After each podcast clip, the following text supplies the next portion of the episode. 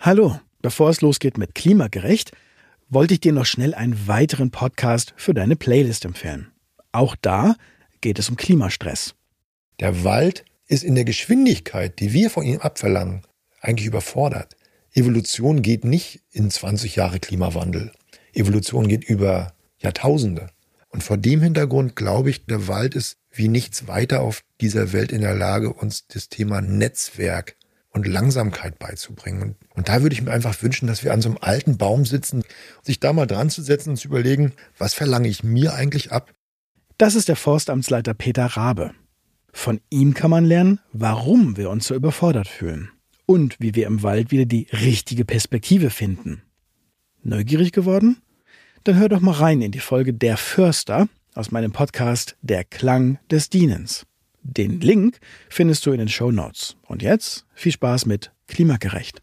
Natürlich ist es wichtig, dass einzelne Tierarten aussterben, so dass auch deutsche Wälder zurückgehen. Aber bevor man erstmal zu dem Punkt kommt, sollte man erstmal über die Menschen reden, über die Menschen denken, an die Menschen denken. Oft geht es auch um meine eigene individuelle Konsumfrage, was konsumiere ich? Und da bin ich auch sehr oft, komme ich an meine Grenzen, weil ich merke, jede Art und Form von Konsum ist gekoppelt an Ausbeutung des globalen Südens. Hi, ich bin Katharina und das ist Klimagerecht. Ein Podcast für Menschen, die immer mal wieder verzweifelt sind wegen der Klimakrise. Ich arbeite als Journalistin mit dem Schwerpunkt Klimakrise und sozial-ökologische Transformation und in diesem Podcast geht es um Gefühle zur Klimakrise, wie wir gut damit umgehen können und auch um soziale Aspekte, um soziale Gerechtigkeit im Zusammenhang mit der Klimakrise. Heute spreche ich mit drei Menschen, die bei der Bund Jugend arbeiten, also der Jugendorganisation des Bund für Umwelt und Naturschutz Deutschland. Und zwar mit Angela Asoma, Kevin Okonkwo und Lea Dening. Die drei arbeiten unter anderem für das Projekt Locals United wenn man da auf die Website geht, dann steht da, unser Motto lautet Klimagerechtigkeit gleich soziale Gerechtigkeit. Das heißt, in dem Projekt geht es darum, in der Klimakrise auch die soziale Gerechtigkeit mitzudenken, was ja eigentlich der Begriff Klimagerechtigkeit schon aussagt oder beinhaltet, ähm, was aber oft noch ja vergessen wird oder nicht genug einbezogen wird, zum Beispiel in der Klimabewegung in Deutschland. Darauf gehen wir gleich in dem Gespräch ein. Lea hat Umwelt-Naturwissenschaft studiert und hat dann gemerkt, Wissenschaft alleine reicht ihr nicht, sie will gerne ins Handeln kommen und sie ist jetzt in der Klimagerechtigkeitsbewegung aktiv und eben in dem Projekt Locals United, was sie koordiniert. Angela hat Management natürlicher Ressourcen studiert und gibt jetzt unter anderem Workshops bei Locals United, zum Beispiel einen zu Kolonialismus und Klimakrise. Und Kevin hat ein freiwilliges ökologisches Jahr gemacht bei Locals United und fängt jetzt bald sein Studium an. Und jetzt geht's gleich los mit unserem Gespräch, wo Kevin nochmal erklärt, wie es überhaupt dazu kam, dass sich das Projekt Locals United gegründet hat. In jeder Gesellschaft gibt es halt unterschiedliche Lebens Lebensrealitäten unterschiedliche Perspektiven und es ist halt wichtig, vor allem in der Frage von Klima, ähm, von der Klimakrise, von der Klimagerechtigkeit auch wirklich alle mitzudenken und alle ähm, mit einzubeziehen, niemanden zu vergessen. Unser Projekt hat sich halt daraus gebildet, dass wir das Gefühl hatten, dass vor allem natürlich ähm, die Klimabewegung gerade sehr jung ist und halt aber gerade deswegen wahrscheinlich auch aus fehlender Erfahrung, vielleicht auch aus nicht allzu reichender Perspektive und ähm, Expertise verschiedene Menschen und gesellschaftliche Gruppen auch vergessen werden und ihre Bedürfnisse halt nicht mitbedacht werden. Und das ist halt unser Ziel, halt alle mitzudenken, damit halt auch ein gutes Leben für alle entstehen kann. Kannst du da ein Beispiel nennen für ein Webinar, was ihr anbietet? Zum Beispiel haben wir letztens einen Workshop veranstaltet zum Thema queere Perspektiven von der Black Lives Matter Bewegung, weil ja von dem Begriff Intersektionalität ja auch abkommt, dass verschiedene Mehrfachdiskriminierungen zusammenwirken. Also Intersektionalität bedeutet einfach, dass in der Gesellschaft verschiedene Arten von Diskriminierung vorhanden sind und existieren und die sich halt nicht gegeneinander ausspielen, sondern dass sie immer zusammen mitwirken, dass sie immer wechselwirken. Das heißt zum Beispiel, dass eine schwarze Frau nicht diskriminiert wird, weil sie eine Frau ist oder weil sie schwarz, sondern halt weil sie schwarz und eine Frau ist. Und genau dasselbe gilt natürlich dann auch halt für diese queere Perspektive in der ähm, Black Lives Matter Bewegung. Genau, und das ist halt eine der Workshops, die wir zum Beispiel angeboten haben, neben aber auch zum Beispiel den Workshop von Angela, postkoloniale Strukturen, neben der Klimakrise, neben Corona, wie hängt das miteinander zusammen, wie verschärfen sich Mehrfachdiskriminierung dann nochmal in ganz krassem Maße, in ganz anderem Ausmaße. Wie hängt denn Klimakrise und Kolonialismus zusammen? Ähm, also sie sind quasi beide vom selben gewaltvollen System entstanden. Also durch die Kolonialisierung vom globalen Norden in Ländern des globalen Südens wurde dieses kapitalistische System und auch diese westliche Denkweise quasi brutal auf die ganze Welt verbreitet und damit auch die Idee, Rohstoffe so krass zu nutzen und zu verbrennen, ohne Rücksicht ja auf die Grenzen des Planeten und auf die lokalen Gemeinschaften. Also es ist ja was eine sehr westliche Denkweise. Und man konnte zum Beispiel nachweisen, dass die ersten gemessenen Auswirkungen des Menschen auf unser Klima ähm, 1830 stattgefunden haben in der Arktis und in den tropischen Ozeanen, quasi genau zum Beginn der Industrialisierung Anfang des 19. Jahrhunderts, die nur möglich war, weil man quasi durch in den Kolonien die Ressourcen geraubt hat und da auch quasi einen Absatzmarkt hatte. Also eine Industrialisierung in dieser Form wäre ohne einen Kolonialismus nicht möglich gewesen und die Klimakrise hat halt ihren Ursprung ganz stark ja in, in der Industrialisierung in, und in diesem kapitalistischen System und die Strukturen sind auch noch bis heute da, wenn man sich anschaut, wo wo fossile Brennstoffe abgebaut werden, welche Ökosysteme ähm, zerstört werden, dann zieht sich das quasi seit 500 Jahren durch. Das sind ähm, Territorien indigener Gemeinschaften, Länder im globalen Süden. Menschen werden ähm, vertrieben, äh, Umweltaktivistinnen werden ermordet. Die Mordrate ist äh, sehr hoch. 2018 wurden 200 Umweltaktivistinnen ermordet, die sich ähm, ja zum Schutz ihrer Gemeinschaften eingesetzt haben. Genau. Und insgesamt kann man sagen, dass die Länder des globalen Nordens für zwei Drittel der historischen Treibhausgasemissionen verantwortlich sind und gleichzeitig ist aber der globale Süden zwei bis dreimal verletzlicher gegenüber Klimawandelfolgen. Da gibt's auch einen ganz, ganz schönen Artikel von Imi Twen und Rebecca Abena Kennedy Asante in der Taz, die das nochmal sehr pointiert auf den Punkt gebracht haben. Ich empfehle euch allen, den mal zu lesen in diesem Text, ähm, den du gerade angesprochen hast, da geht es ja unter anderem auch darum, dass viele Lösungen, die wir gerade so denken, also irgendwelche technologischen Lösungen, das Problem nicht lösen, weil sie wieder, also wieder der globale Norden den globalen Süden ausbeutet. Könnt ihr dazu was sagen? Wenn wir uns ähm, zum Beispiel damit auseinandersetzen und sagen, dass Elektroautos oder E-Fahrräder eine Alternative sind zur Mobilität, müssen wir uns auch Gedanken darüber machen, woher kommen denn die Ressourcen für die äh, Batterien? Und da ist so ganz klar, dass äh, aus dem globalen Süden wieder die Ressourcen stammen, wie zum Beispiel Coltan aus dem Kongo. Und das ist ja wieder sehr gewaltvoll passiert, wie Menschen da menschenverachtend arbeiten müssen, um diese Ressourcen zur Verfügung zu stellen für den globalen Norden. Und das ist irgendwie keine Lösung zu sagen, wir switchen um zu einem nachhaltigen Leben, wobei das wieder gleichzeitig gekoppelt ist an Ausbeutung des globalen Südens. Wenn jetzt zum Beispiel Elektromobilität auch wieder Ausbeutung ist, heißt es, es sollte keine Elektromobilität geben? Oder also wie, wie sollte sie sein, wenn es sie geben soll?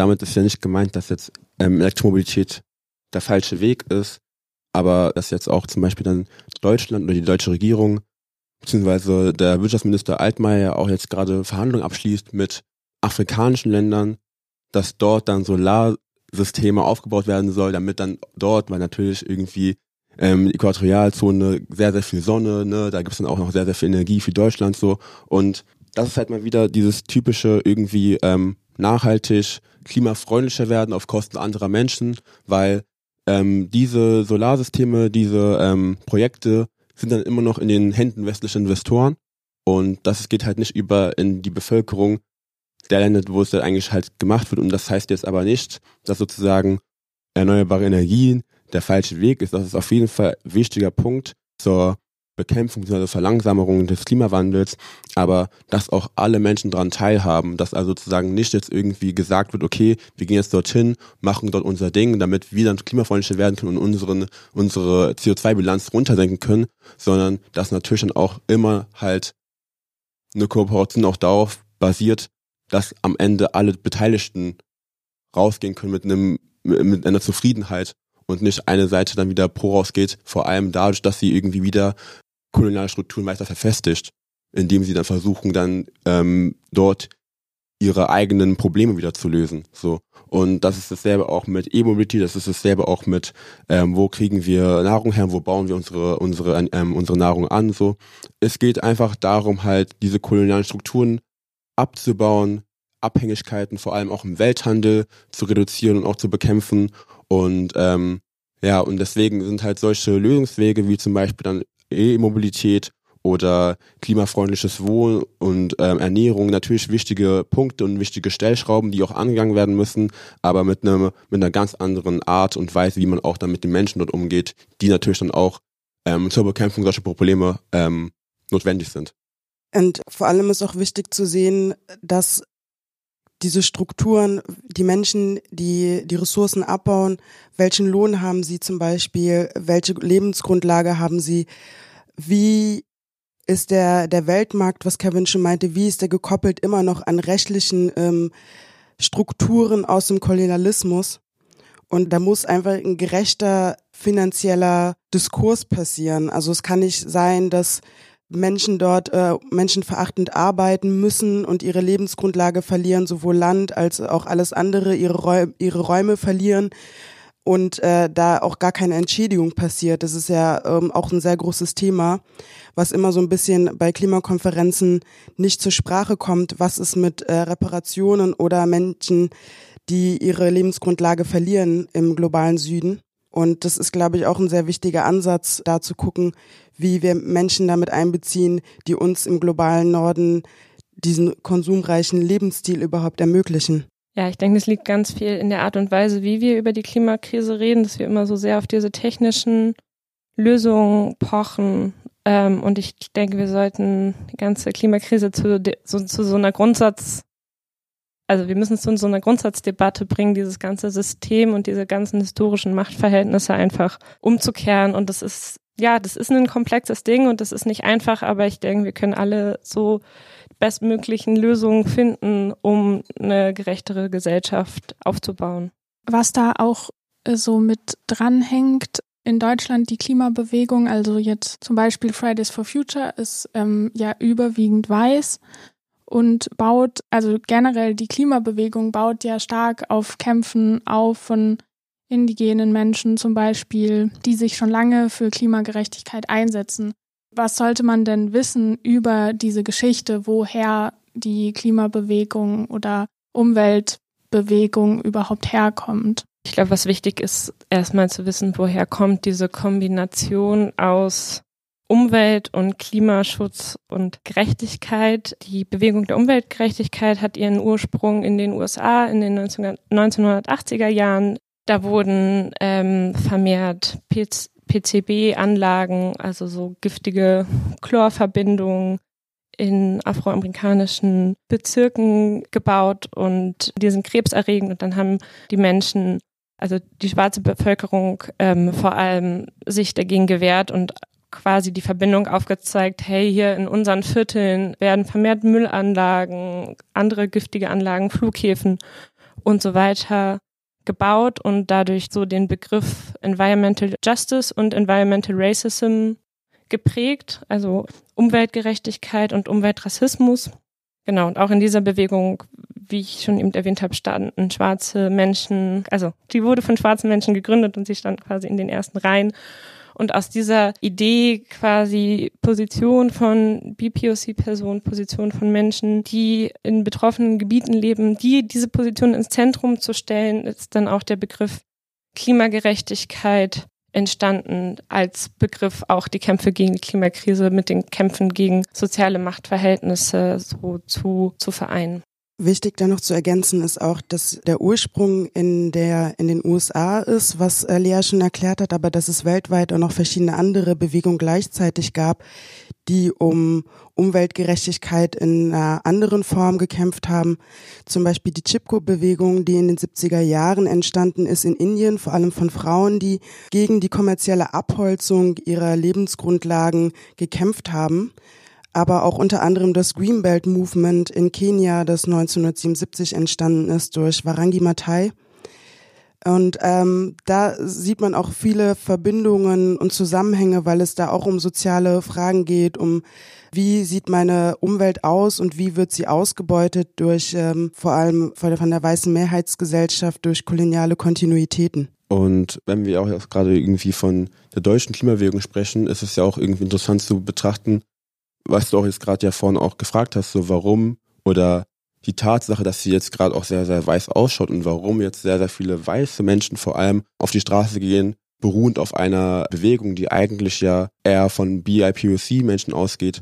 Und da ist es, glaube ich, auch wichtig zu benennen, dass es ja auch wirklich jetzt die erste wirkliche Krise, das erste wirkliche Problem für die weiße mitständige Bevölkerung ist, die jetzt gerade ihre Lebensgrundlage bedroht, weil sehr, sehr viele äh, Menschen aus marginalisierten Gruppen Menschen mit Migrationshintergrund, vor allem Menschen, also BIPOC und Menschen aus finanziellen schwachen Verhältnissen und viele, viele mehr, sind halt schon lange vor der Klimakrise anderen strukturellen Barrieren und Herausforderungen, Krisen und Challenges einfach auseinandergesetzt oder auseinandersetzen müssen und mussten diese bekämpfen. Und genau ist das erste Mal sozusagen, dass jetzt auch, wie der Name ja auch entspricht, Fridays for Future, dass die Zukunft der weißen akademischen Schicht, Gesellschaftsschicht gerade bedroht wird und Menschen aus marginalisierten Gruppen mussten sich halt davor schon lange mit anderen Sachen auseinandersetzen und haben deswegen auch verständlicherweise zum Beispiel weniger Energie, dann sich dann noch mit der Klimakrise auseinandersetzen zu können. Und das ist auch auf jeden Fall ein Privileg, das ja auch gesehen werden muss, dass verschiedene Menschen einfach halt auch die Kapazität haben, sich auch nochmal neben den ganzen anderen gesellschaftlichen Stuff, Diskriminierung, Rassismus, Sexismus auch noch mit Klimakrise auseinandersetzen zu können und ähm, zu müssen. Und ich glaube, es ist auch wichtig, dass deswegen auch solche Perspektiven und auch, auch solche ähm, Barrieren auch transparent gezeigt werden und auch transparent auch dann letztendlich bekämpft werden. Ich würde da auch noch mal gerne zu ergänzen, dass wenn wir über Klimagerechtigkeit reden, dass es auch wichtig ist, über die verschiedenen Dimensionen in der Klimagerechtigkeit zu sprechen, weil momentan läuft eher, würde ich jetzt sagen, sowas wie Generationsgerechtigkeit, wenn wir über Fridays for Future reden. Ähm, aber es ist auch wichtig, die Dimension von der, äh, von der räumlichen Perspektive, also wenn wir über globalen Norden, über globalen Süden reden und noch weitere verschiedene unterschiedliche sozialen Gruppen und Kollektive, dass die einfach zusammen mitgedacht werden in der Klimagerechtigkeit und dass nicht nur eine Position gesehen wird, weil Klimagerechtigkeit ja auch ein Teil von der Umweltgerechtigkeit ist. Und es sollte, glaube ich, vielleicht auch globale ähm, Gerechtigkeit bedeuten, ähm, weil einfach verschiedene, was Kevin auch schon meinte und Lea auch, verschiedene soziale Komponenten da eine Rolle spielen und nicht nur ums Klima geht. Und auch jetzt bei der, genau, zum Beispiel bei der Entwicklung von Forderungen an die Politik, ja, auch da quasi kein, kein Alleingang zu machen, sondern auch zu schauen, wie kann man sich mit ja, Selbstorganisation, migrantischen Verbänden, anderen Organisationen, die quasi ganz viel zu sozialer Gerechtigkeit und zu, zu, zu einer Gleichberechtigung innerhalb der Gesellschaft arbeiten, zusammenschließen und gemeinsame Forderungen ausarbeiten, die sowohl irgendwie so schnell wie möglich fossile Brennstoffe im Boden lassen, auch als aber auch eine gleichberechtigte Gesellschaft schaffen. Das ist jetzt schon ein, ein Punkt, wie die Klimabewegung in Deutschland offener werden kann für Positionen oder für Bedürfnisse von ähm, diskriminierten Gruppen. Gibt es da noch andere, andere Wege oder was, was würdet ihr noch sehen? Was muss da noch passieren? Ich würde sagen, dass vor allem es erstmal auf so einer individuellen Ebene passieren muss, dass sich Mensch mit äh, den eigenen Privilegien auseinandersetzt, um das größere und ganze, das globale System überhaupt zu verstehen. Das bedeutet, du setzt dich mit deinen eigenen ähm, genau mit deinen eigenen Privilegien zusammen und gleichzeitig erkennst du aber auch oder du hast mehr die Sichtbarkeit darüber, wie andere Menschen von Diskriminierung betroffen sind.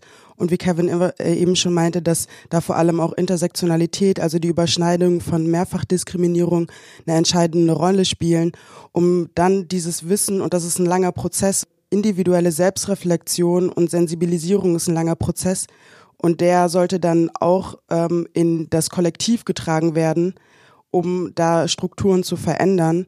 weil ich glaube, es ist natürlich wichtig, auch in, in, in dem Kollektiv ausgehend verschiedene AGs zum Beispiel zu starten, Antirassismus-AGs. Aber ich glaube, der Schritt vorher muss eigentlich passieren und das ist eine individuelle Ebene. Und das aber auch global zu sehen und nicht zu sagen, okay, wir sind jetzt hier in Deutschland oder die Menschen, die davon betroffen sind, sind nur in Deutschland, sondern das ist halt global.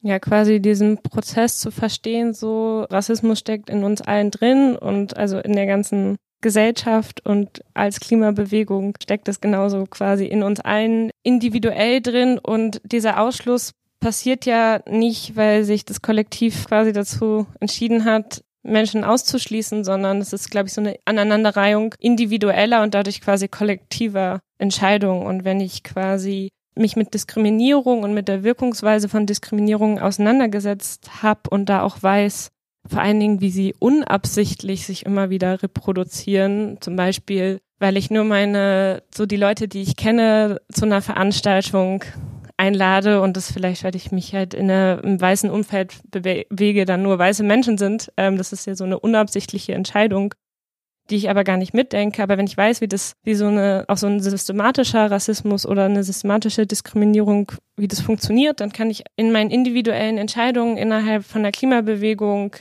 das quasi die Reproduktion vermeiden. Und das sind, also genau, es sind dann ja so die eher die, diese kleinen Entscheidungen, ne? Wer wer kommt in so ein Mobi-Video, wer, wer, ist die, wer ist die Pressesprecherin, wen laden wir auf Veranstaltung ein, welches, welches Narrativ erzählen wir, wie, wie gesagt, mit wem entwickeln wir unsere Forderungen und so weiter. Das sind so diese ganzen Ebenen. Wenn ich auch über gerade die Bewegung äh, Black Lives Matter nachdenke, denke ich auch über Solidarität nach und wie die Solidarität ähm, vor allem sehr stark am Anfang war, wo es jetzt so ein bisschen auch abgeschwächt ist und ich, ich empfinde Solidarität nicht als ich gehe jetzt einmal auf eine Demo und äh, zeige, dass ich irgendwie antirassistisch bin und damit habe ich irgendwie was getan. Ich glaube, das ist genau, es geht um so einen individuellen Prozess und sich damit zu beschäftigen. Und auch wenn ich sage, ich äh, ja, lade auf dem Podium jetzt eine BPOC-Person oder eine Person, die von Diskriminierung betroffen ist und denke, dass das reicht, ist es halt auch irgendwie falsch. Also ich glaube, vor allem ist es vielleicht auch wichtig, Menschen mit einzubeziehen, die von verschiedenen Diskriminierungen betroffen sind, um zu versuchen, die eigene Narrative abzubauen und nicht immer wieder dieselben Fehler zu machen. Und Fehler machen ist menschlich und das gehört auch dazu, aber sich damit auseinanderzusetzen und verschiedene Ratschläge einzuholen, ist, glaube ich, auch sehr wichtig. Ich finde auch das, was jetzt gerade Angela gesagt hat, sehr wichtig, so dass auch es nicht jetzt heißt, okay, wir laden jetzt durchgehend immer wieder äh, Menschen ein, die jetzt irgendwie von Mehrfachdiskriminierung betroffen sind und damit ist es dann gut. Es darf nicht passieren, dass sozusagen dann vor allem nicht betroffene Menschen, vor allem auch die weiße Gesellschaft auf Kosten anderer lernt, dazu lernt und dann drüber nachdenkt, wie es anders sein soll, sondern es soll, sollte genauso sein, dass einfach man Menschen im Stillen, im Beobachten zuhört, dass man den nicht immer wieder fragt, so was sind deine Erfahrungen, was hast du denn gemacht, war es wirklich so schlimm? Und wie können, was können wir machen, sondern dass die einfach zuhören, im Stillen beobachten, dann daraus lernen. Zumindest von dem, was dann einfach dann auch die Person auch selber von sich aus freigeben und auch preisgeben. Und das dann in sich aufnehmen, selbst reflektieren und dann daraus gehend dann gucken, was sie selber auch in ihrem Alltag verändern können, welche, ähm, welche Zeitschriften sie lesen, welche Podcasts sie zuhören, ähm, was sie irgendwie auf Demos irgendwie für Schilder tragen, generell was sie auch selber aussagen so und genau, also auch sehr, sehr viel Selbstreflexion, was ja auch Leo und Angela vorhin beschrieben haben genau einfach sich selbst nochmal auch bilden über die eigenen Themen und sich selbst versuchen zu sensibilisieren. Kevin, du hattest in einem Video bei der Taz gesagt, dass Menschen ausgeschlossen werden durch so einen Fokus auf Konsum. Also zum Beispiel, dass man sagt, ja, wer sich Fairtrade-Klamotten leisten kann, ja, ist jetzt klimafreundlich und andere vielleicht nicht. Kannst du darauf nochmal eingehen? Also vor allem so in den Anfängen ähm, der Klimagerechtigkeitsbewegung, aber auch halt schon immer noch ähm, recently ist es halt sehr oft so, dass die meisten Forderungen immer wieder darauf beruhen, dass viele Sachen teurer werden sollen. Also man hört immer wieder so, Heizen, Tanken muss teurer werden, Benzin muss teurer werden, Strom muss teurer werden, Plastik, Fleisch, Fliegen, alles muss teurer werden, so.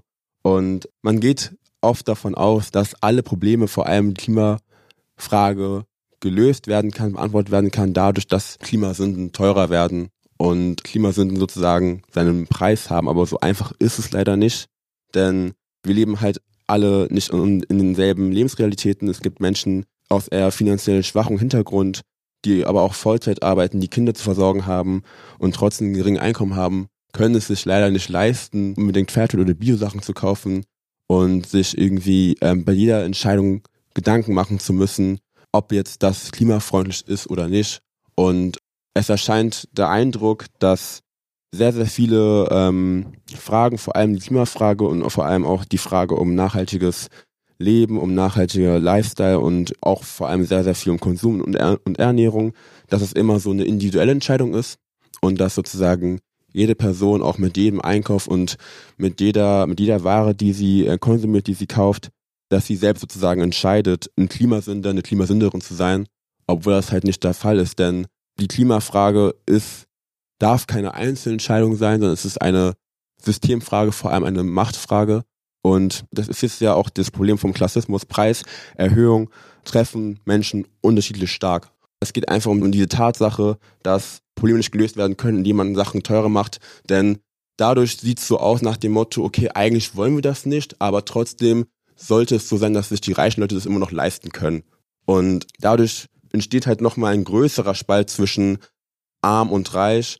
Und das ist auf jeden Fall meiner Meinung nach nicht der Weg, den wir gehen sollten, sondern es sollte halt ein gemein gesellschaftliches Konzept geben. Die Klimadebatte sollte solidarischer und gemeinsamer gedacht werden, wo halt neben Rassismus und Sexismus auch vor allem Klassismus behandelt werden sollte und auch mitgedacht werden muss. Kevin hat jetzt gerade schon sehr viel über auch Klassismus geredet und wenn wir uns Klassismus anschauen, ist da auch eine sehr krasse Überschneidung zu Rassismus dass das zusammengedacht werden muss auch und dass äh, vor allem auch Menschen, die von Rassismus betroffen sind, auch oft einkommensschwachere, ähm, in einkommensschwacheren Gebieten leben.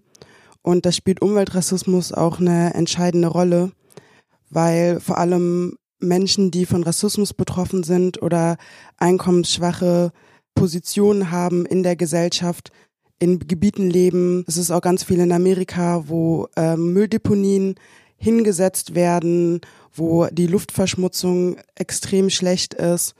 Und das ist aber nicht nur global, sondern das ist auch lokal in Deutschland zu sehen, in verschiedenen Städten ähm, müssen wir uns anschauen oder muss sich Mensch anschauen, wo leben denn, äh, welche Menschen leben in Gebieten, wo die Luftverschmutzung extrem schlecht ist.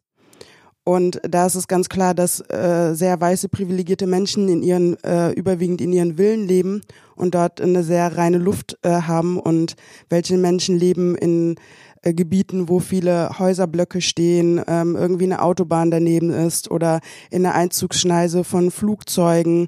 Das bedeutet auch gleichzeitig, es geht da auch wieder um einfach um Gesundheit, die Forderung nach Gesundheit, dass Mensch sich wünscht, in einem Gebiet zu leben, was nicht davon geprägt ist, krank zu werden. Und da sieht man wieder dieses gekoppelte System, dass Menschen, die von Rassismus betroffen sind, aufgrund auch von dem strukturellen Rassismus im Alltag, aber auch in dem, in der, in dem Wohnort oder in dem Gebiet, wo der Mensch lebt, auch nochmal den Rassismus über die Umwelt erlebt und davon krank wird.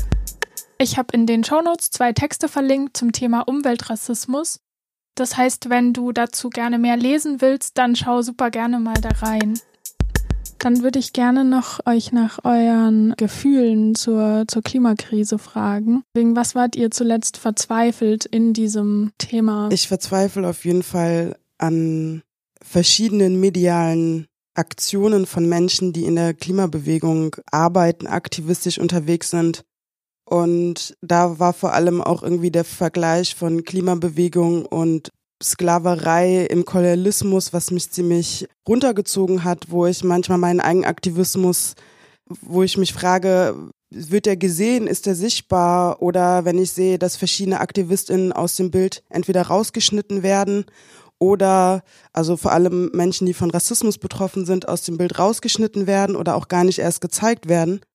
Und das ist auf jeden Fall eine Ebene, die mich verzweifeln lässt in meinem eigenen Aktivismus, wo ich mir denke, wann wachen die Menschen auf, das zu sehen, dass sie ihre eigenen Narrative abbauen müssen, um eine, eine andere Sichtweise, die einfach intersektional ist, sichtbar machen.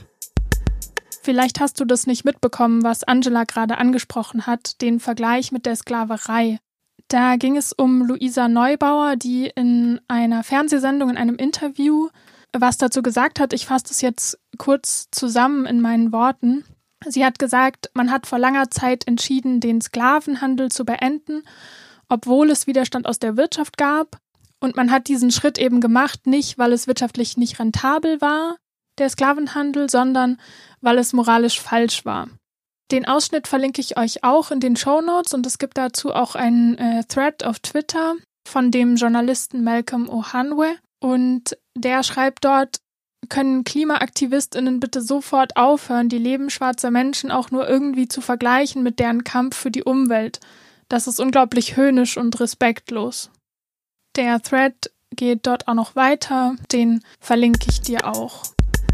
Also ich frustriere einmal auch an den Sachen, die Angela auch gerade genannt hat, auch vor allem so auf der medialen Ebene, aber auch zum Beispiel jetzt gerade auch zu Beginn der Solidarität zur Black Lives Matter Bewegung so. Also einmal neben der Tatsache, dass es irgendwie so erscheint, als wäre es halt so ein Trend, wo wir, wie du auch schon vorhin meintest, so einmal die Flagge rausholen so und bekunden, dass wir irgendwie zu den Betroffenen stehen, dass wir zu Antirassismus stehen und ähm, solidarisch gegen Polizeigewalt sind und gegen Unterdrückung und Diskriminierung.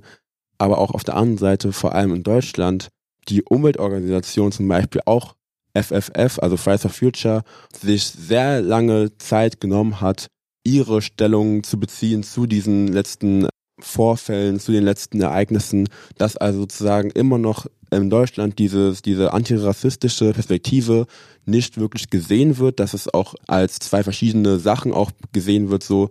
Und das sieht man halt dann nicht nur dadurch, dass dann irgendwie kein Statement dazu gegeben wird, sondern auch dann in den Themenschwerpunkten, wie zum Beispiel auch dass jetzt irgendwie über die Wildkatze geredet wird, die jetzt gerade am Aussterben ist oder den oder den Buchkäfer, keine Ahnung. Also ich meine, natürlich ist es wichtig und so, dass auch einzelne Tierarten aussterben, so dass auch deutsche Wälder zurückgehen, so. Aber bevor man erstmal zu dem Punkt kommt, sollte man erstmal über die Menschen reden, über die Menschen denken, an die Menschen denken.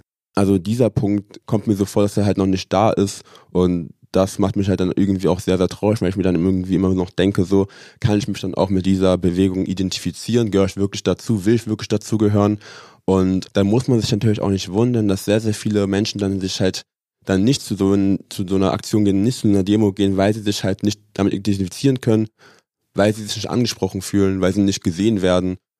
Und das verzweifelt mich einerseits, aber andererseits macht es mich auch in letzter Zeit sehr, sehr stumpf.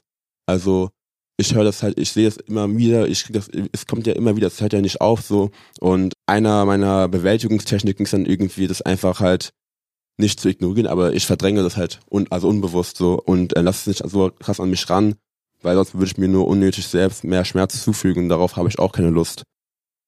Ich habe manchmal das Gefühl, dass es so alles ein krass erschlägt, wenn man sich allgemein so mit der Summe politischer Ereignisse und quasi in Kombination mit Auswirkungen der Klimakrise auseinandersetzt und sieht, was weltweit überall alles abgeht. Und es macht einen auch nervös und man gerät in so einen Handlungsdrang dann irgendwie und ich glaube, da muss man dann auch noch mal kurz in dem Moment anhalten und durchatmen und sich noch mal ganz genau anschauen, wie man jetzt handelt und was man eigentlich wie verändern möchte, um zu vermeiden, dass man halt quasi Lösungen für die eigene weiße privilegierte Position plötzlich entwirft, weil man vielleicht auch unter so einem zeitlichen, also ja, ich finde es rechtfertigt das auf gar keinen Fall, aber in so einem Stress ist, dass man nur noch an sich selber denkt. Genau, das ist halt wichtig, glaube ich, das, das auszuhalten, und dann da nochmal durchzuatmen und dann zu gucken, okay, wie, wie soll dann quasi die Gesellschaft aussehen? Und an welchen Stellschrauben müssen wir wirklich drehen? Und ist es quasi das CO2-Budget oder ist es quasi dieses, ja, das ganze System, wie schon so oft jetzt hier erwähnt heute. Oft ähm, es geht es auch um meine eigene individuelle Konsumfrage, was konsumiere ich? Und da bin ich auch sehr oft, äh, komme ich an meine Grenzen, weil ich merke, jede Art und Form von Konsum, die ich äh, mir irgendwie leiste, ist gekoppelt an einer Ausbeutung des globalen Südens. Und das ist halt oft wirklich tatsächlich auch ein Brainfuck, muss ich sagen, weil wenn ich mir mein neues Handy kaufe oder whatever, dass ich dann weiß, okay, woher kommen die Ressourcen? Und das ist ganz klar dann ähm, irgendwie gekoppelt an Ausbeutung. Und das geht in vielen Bereichen, ob es jetzt irgendwie Ernährung ist, äh, Konsum von Technik und da frage ich, versuche ich auch immer eine eigene individuelle Lösung für mich zu finden, wie ich das mit mir selber ausmachen kann, zu sagen, okay, ich leiste mir das gerade, aber eigentlich ist es gekoppelt an gewaltvolle Ausbeutung. Wenn es dir manchmal genauso geht, dann schreib mir gern auf Insta, Facebook, Twitter oder per E-Mail. Ich freue mich von dir zu lesen und schreib mir auch gern, wenn du Feedback hast, wenn dir irgendwas aufgefallen ist oder wenn du Ideen hast, mit wem ich noch sprechen könnte. Und ich habe es jetzt in der Folge schon ein paar Mal gesagt, ich habe Texte verlinkt in den Show Notes. Die werden nicht überall angezeigt, aber zum Beispiel auf klimagerecht-podcast.podigy.io. Diesen Link packe ich auch auf jeden Fall in die Beschreibung. Die wird überall angezeigt. Und genau dort findest du dann auch die Show Notes und die Links. Ich sag dir danke fürs Zuhören. Danke an Angela, Lea und Kevin für eure Zeit und eure Offenheit. Wenn dir mein Podcast gefällt, dann freue ich mich sehr, wenn du ihn Freundinnen empfiehlst oder ihn auf Social Media teilst.